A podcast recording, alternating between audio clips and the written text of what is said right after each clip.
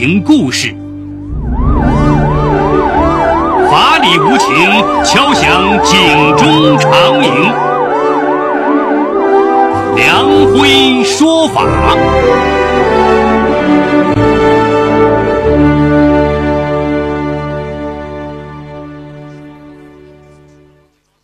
梁辉说法由上海故事广播与现代家庭杂志社联合播出。好故事，好声音，听众朋友，大家好，我是梁辉，欢迎收听梁辉说法。二零一四年六月一号，儿童节，身在拘留所的徐春燕想起儿子勾小飞，忍不住又一次无声啜泣。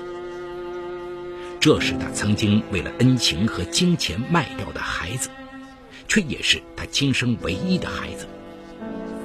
然而他知道，自己再也不会被允许见孩子一面了。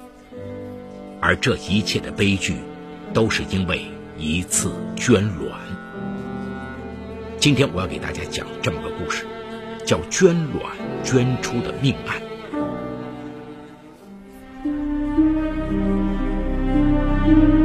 法治故事耐人寻味。梁辉讲述，不容错过。二零一零年八月，大学毕业的徐春燕应聘到哈尔滨市一家物流公司做统计员。时年二十二岁的他，家住松北区青山镇，父母都是农民，还有一个读高中的弟弟。由于父亲身患类风湿，失去了劳动能力，不仅家徒四壁。为了治病，还欠下了几万元的外债。公司老板勾长明了解到徐春燕的生活困难后，主动预支了三万元工资给徐春燕，并且安慰地说：“你是咱们公司里学历最高的职工，我很看好你，你安心工作，有什么困难尽管对我说。”勾长明的雪中送炭让徐春燕万分感激。十月下旬一天。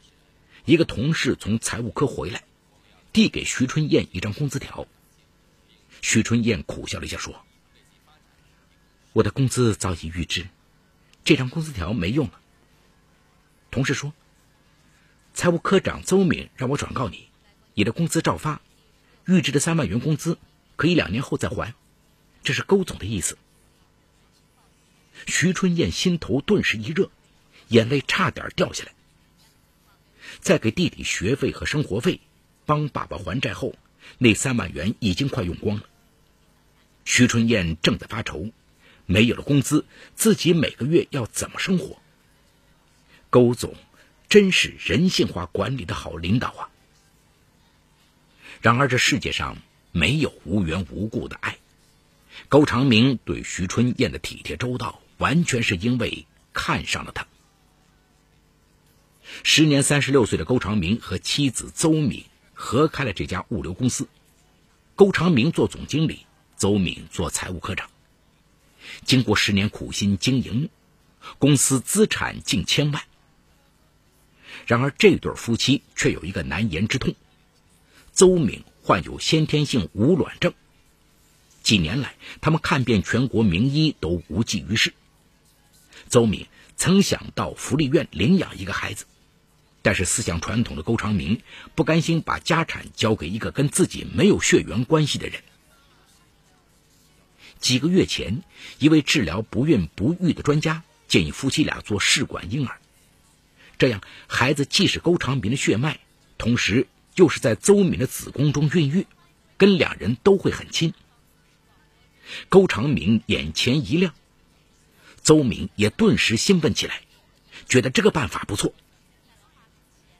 按照国家卫生部的规定，凡是利用捐赠精子、卵子、胚胎实施的辅助生殖技术，捐赠者与受方夫妇出生的后代保持互盲。但勾长明夫妇觉得，盲捐来的卵子质量难以保证，万一要是生下一个有遗传性疾病的孩子，岂不是自寻烦恼吗？他们也曾到捐卵黑市里寻找捐卵者，要价从一万元到五万元不等。但是面对这些主动出卖自己卵子的年轻女孩，邹敏又犯了嘀咕：为了钱卖卵子，他们的人品能好吗？正在犹豫之际，刚入职的徐春燕走进邹敏的视野。徐春燕不仅年轻漂亮，还是一个大学生，在校的表现很优秀。小姑娘对父母孝顺，疼爱弟弟，品行很好。为了弄清楚徐春燕的健康状况，高长明夫妇特意组织全体职工进行了一次体检，确认徐春燕的健康情况良好，而且没有遗传病史。邹敏这才放心，两口子决定先对徐春燕施恩，这样让徐春燕捐卵才不会被拒绝。做了一番铺垫后，二零一零年十一月初的一天，邹敏找到徐春燕，笑着说：“小徐啊，有件事我跟你商量一下，希望你认真考虑。”徐春燕受宠若惊，说：“邹大姐，有事您请说，只要我能做到。”肯定照办。你和勾总对我恩重如山，我一定知恩图报。邹敏先对徐春燕诉说了自己不孕的痛苦，然后说道：“做试管婴儿，是我们生孩子的唯一的办法。现在就缺一个卵子，所以我想求你给我们捐一个卵子，只要做个小手术，取出卵子就行。你不用和勾总有身体接触。”放心，我们不会让你吃亏的。黑市里的卵子，最高价格是五万元，我们给你十万元做补偿，而且，你先前预支的三万元，也就不用还了。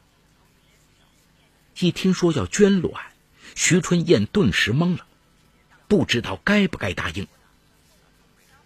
看见他这么犹豫，邹美温柔的说：“啊，不着急，你可以好好想想。”想好了再告诉我。徐春燕一回家就立即上网搜索，没发现捐卵对健康有什么影响。既然这事儿很安全，自己欠了人家这么大人情，又有好处，徐春燕决定为邹敏捐卵。之后，双方签订了保密协议。胚胎在试管培育成功并顺利着床后，邹敏即支付徐春燕五万元，剩下五万元等孩子出生后付清，免去徐春燕先前从公司借的三万元。徐春燕只负责提供卵子，孩子出生后不得以任何理由接触孩子。徐春燕必须保密，不得告诉任何人捐卵的事情。二零一一年一月六号。邹敏将徐春燕领到哈尔滨一家私立医院，办理了住院手续。据高长明事后交代，之所以选择在当地做手术，是因为他在这家医院有熟人，能够通融。体检合格后，医生开始给徐春燕打促排卵针，这个过程持续了一周。最后，在全麻的状态下，徐春燕做了取卵手术。或许是因为这家医院的水平有限，徐春燕先后做了三次取卵手术，才胚胎培育成功。一个月后，胚胎在邹敏子宫成功着床。当天晚上，勾长明和邹敏即履行合同，支付了徐春燕五万元首付款。二零一一年年底，邹敏生下了一个儿子，起名勾小飞。望着白白胖胖、长相酷似自己的儿子，勾长明喜极而泣啊！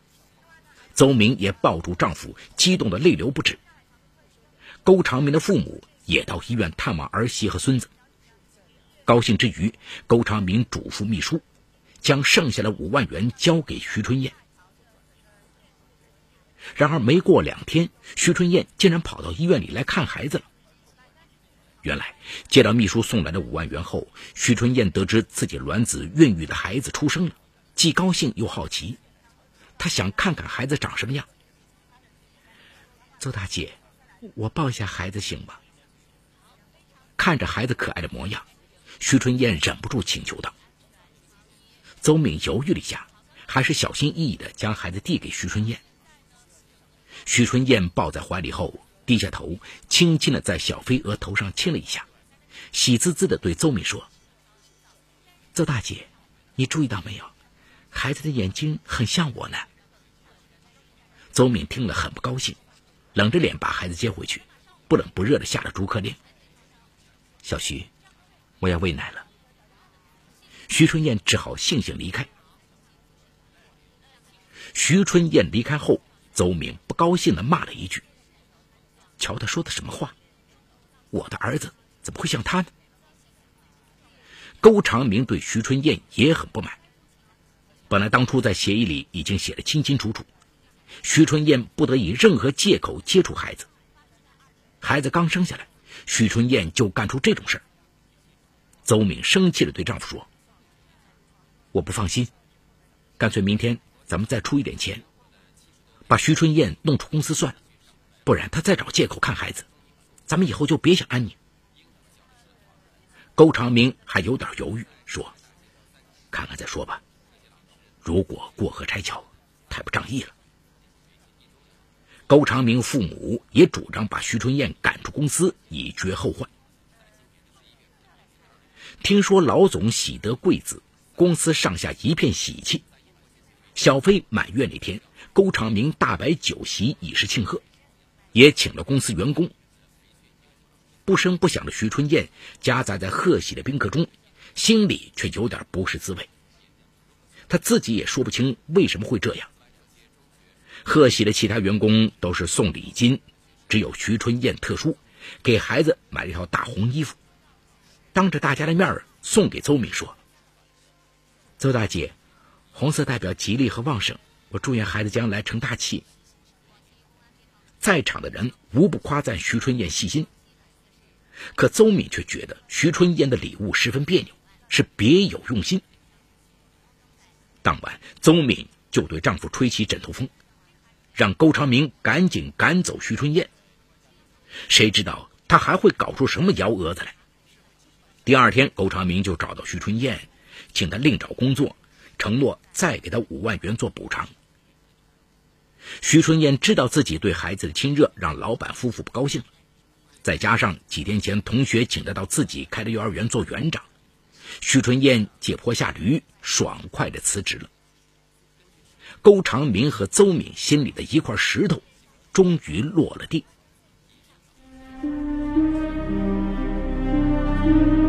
法治故事耐人寻味，梁辉讲述不容错过。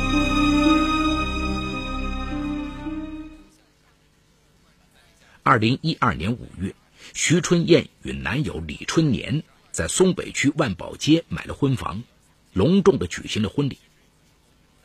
李春年是经朋友介绍认识的，比他大两岁，家住松北区，是一名通讯工程师，父母都已经退休。婚后的生活还算平静。然而结婚一年，徐春燕一直没有怀孕。李春年是家中独生子，非常想要孩子，公婆更是着急的抱孙子。尤其是婆婆，每次儿子儿媳回家，她都唠叨着抱孙子的事儿，弄得徐春燕每次回婆家都发怵。因为迟迟不能怀孕，徐春燕偷偷哭了很多次。但是她和丈夫都做过孕前检查，没有发现什么异常，只能归咎为时机未到。因为想生孩子，徐春燕又想到了自己捐卵生的那个孩子。他曾多次在邹敏上班期间，装作化妆品推销员，敲开了邹敏家的门，送给保姆一些化妆品小样。跟保姆混熟后，徐春燕趁机去卧室看看自己的儿子。每一次从邹敏家看完孩子，徐春燕的心情好几天不能平复。二零一三年十一长假，李春年与大学同学聚会，其中有一个同学恰巧在勾长明的公司里工作。他悄悄对李春年说：“有件事啊，我忍了好久，今天啊，借着酒劲儿告诉你。我们单位职工私下里议论，说我们老板的儿子是用你老婆的卵子做的试管婴儿。”当晚，李春年一到家就质问妻子：“听说你给老板捐卵生孩子，这事儿是不是真的？”徐春燕见瞒不住了，就说了事情的前因后果。李春年当即打了徐春燕一记耳光，大吼道：“你到底有多少事瞒着我？”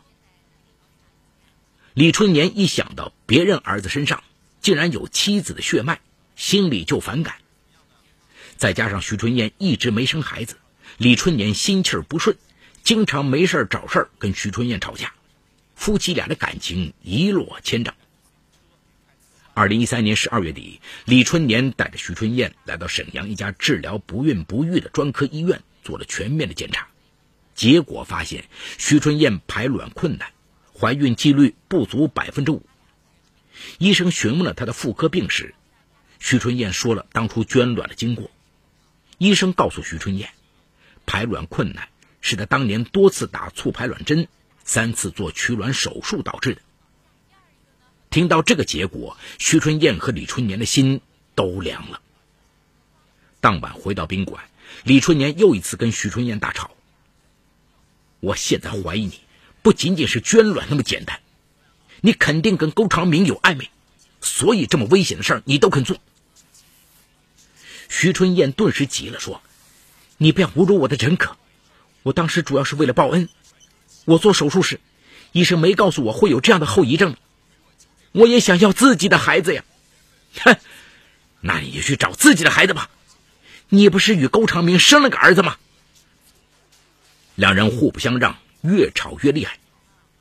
徐春燕想到，李春年和自己感情平平，肯定舍不得钱做试管婴儿。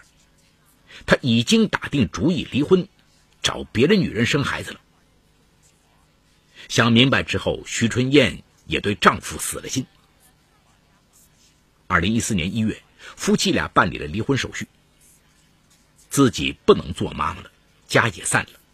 连番打击之下，徐春燕心里不禁勾起对高长明夫妇的恨意。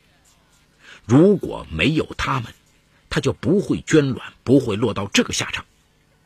她找到勾长明夫妇，诉说了自己丧失生育能力的情况，请求他们允许自己经常来探望孩子。邹敏虽然对徐春燕的遭遇表示同情，却委婉地拒绝了他的请求。徐春燕只能继续偷偷摸摸地看孩子。三月八号，徐春燕又一次来到邹敏家里。这一次，邹敏因为妇女节休假半天，恰巧在家。一见到徐春燕进来，邹敏就不高兴的问：“你来做什么呀？”正抱着孩子的保姆在一旁解释说：“他是来推销化妆品的。”邹敏一听，顿时火冒三丈：徐春燕竟然一直偷偷看孩子，这不是要跟自己抢儿子吗？他厉声呵斥保姆：“以后这个人不许放进来。”徐春燕理直气壮说：“我不但要来，还要经常来。这是我儿子，身上有我的基因，我为什么不能来看他？”说着，徐春燕凑到保姆前，示威的抚摸了一下孩子的头。邹敏急忙走上前，用身子拦住徐春燕，怒声大吼道：“你滚！我家不欢迎你！”接着，两个女人撕扯起来。最后，邹明与保姆一起强行将徐春燕推出门外。从那以后，徐春燕不仅常到邹敏家门口大喊大叫，还不时去物流公司骚扰，跟单位的职工们说自己才是勾小飞的亲妈，要夺回孩子，弄得勾长明夫妇很没面子，多次指使保安将其驱逐。二零一四年五月十一号上午，徐春燕又一次来到邹敏家门口，趁着邹敏开门倒垃圾的时候，强行闯进屋内。当时保姆带孩子去街道卫生所打疫苗，邹敏独自在家。徐春燕和邹敏再次大吵起来。徐春燕说：“邹敏，你真无耻！你欺负我年幼无知，骗我捐卵，害我再也不能生育，我必须要讨回公道，把孩子要回来。”邹敏挖苦道：“谁让你贪钱了？你出卖了自己的卵子，怨不得别人。”徐春燕愤怒的打了邹敏一巴掌，邹敏则把徐春燕的脸挠出了血。看见自己流血了，徐春燕红了眼，抓起茶几上一把水果刀朝邹敏捅去，一刀两刀。邹敏倒在了血泊中。见邹敏一动不动，徐春燕才开始害怕起来。瘫坐在茶几前，大约十分钟后，徐春燕掏出手机，向哈尔滨松北公安分局投案自首。几分钟后，民警赶到，这时保姆也抱着孩子回来。看到孩子，本来浑身瘫软的徐春燕突然站起来，想要把孩子抢到怀里，被民警制止。审讯中，徐春燕对杀人的事实供认不讳。好，故事说到这儿就告一段落。除犯罪嫌疑人之外，其余人为化名。一个年轻漂亮的女子突然用水果刀杀死了多年前的女雇主，不为情，不为钱，这悲剧竟来源于一次捐卵，让人不胜唏嘘啊！这个杀人者徐春燕终将受到法律的惩罚。呃，如果说因捐卵而不能再生育的她，原本也是一个受害者的话，那么在现实已经铸就的情况下，她仍然偏执地将自己不能生育导致与丈夫离婚的悲剧归咎于老雇主，一心想夺回自己的孩子，这就大错特错了。到最后啊，他竟然失去理智，在争执中拿起水果刀刺向女雇主，其疯狂行为超越了法律的边界，面临严厉的刑事处罚。也算是咎由自取吧。故事中的徐春燕，为要回用自己的卵子与他人孕育而出的孩子，举刀杀人，故意剥夺他人的生命，其行为应属故意杀人罪，在我国刑法上属于最严重的刑事犯罪之一，必须从严从快处罚。我国刑法第二百三十二条规定，故意杀人的，处死刑、无期徒刑或者十年以上有期徒刑。徐春燕在冲动杀人后，主动掏出手机向公安机关投案自首，可以在量刑时从轻处理。那纵观徐春燕的人生历程，出身农家但年轻漂亮，大学毕业，聪明能干，身上有很多优点，品质也不错。如果按照正常的发展路径走下去，一定能走出家庭经济困难的窘境。但他偏偏经不住物质诱惑。不顾风险的捐出自己的卵子，换回一大笔补偿金，悲剧也就从此悄悄铸就。因此啊，在这儿要告诫大家的是：当面临困境时，切莫贪图眼前利益，而在未来埋下隐患。君子爱财，取之有道，天上不会掉馅饼，世界上也没有无缘无故的爱，还是要脚踏实地的。靠自己勤劳的双手去打拼，这样才不至于误入歧途，惹祸上身。